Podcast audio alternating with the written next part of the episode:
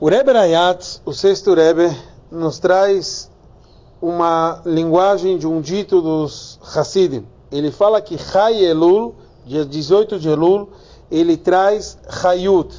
Então, uma versão é na trabalho de Elul, uma segunda versão, que Chai Elul, traz Chayut, traz vitalidade no trabalho de Ani Ledodi. Teoricamente, parece a mesma coisa. A gente sabe que Elul é acrósticos da frase Anile do Dividodili. Eu para o meu amado e meu amado para mim. Então, qual o significado dessas duas versões?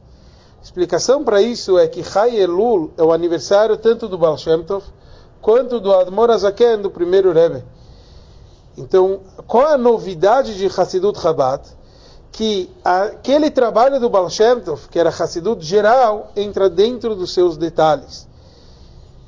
E esse é o conceito, a gente usa também essa expressão, que tudo aquilo que foi dado para Moshe Sinai é a, mesmo aquilo, a novidade de um Talmid Vati, quer dizer, um, um jovem aluno, ele vai trazer novos conceitos, tudo isso já foi dado para Moshe no Sinai. Quer dizer, existem assuntos que já foram englobados, Hassidut, em geral, já tem todo esse conceito, mas o trabalho da Hassidut Chabad é trazer uma novidade e mostrar como isso intelectualmente a Hassidut geral também é compreensível.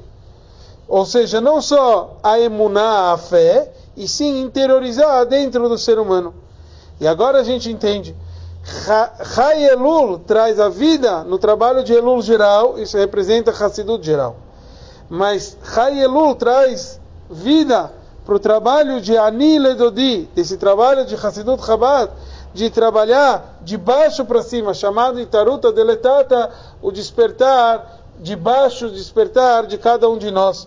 Quer dizer, isso que o trabalho do Alter Rebbe é trazer e mostrar como cada um de nós tem a sua conexão com Hashem e ele próprio usa seu intelecto para entender como ele deve se conectar mais e mais a Hashem.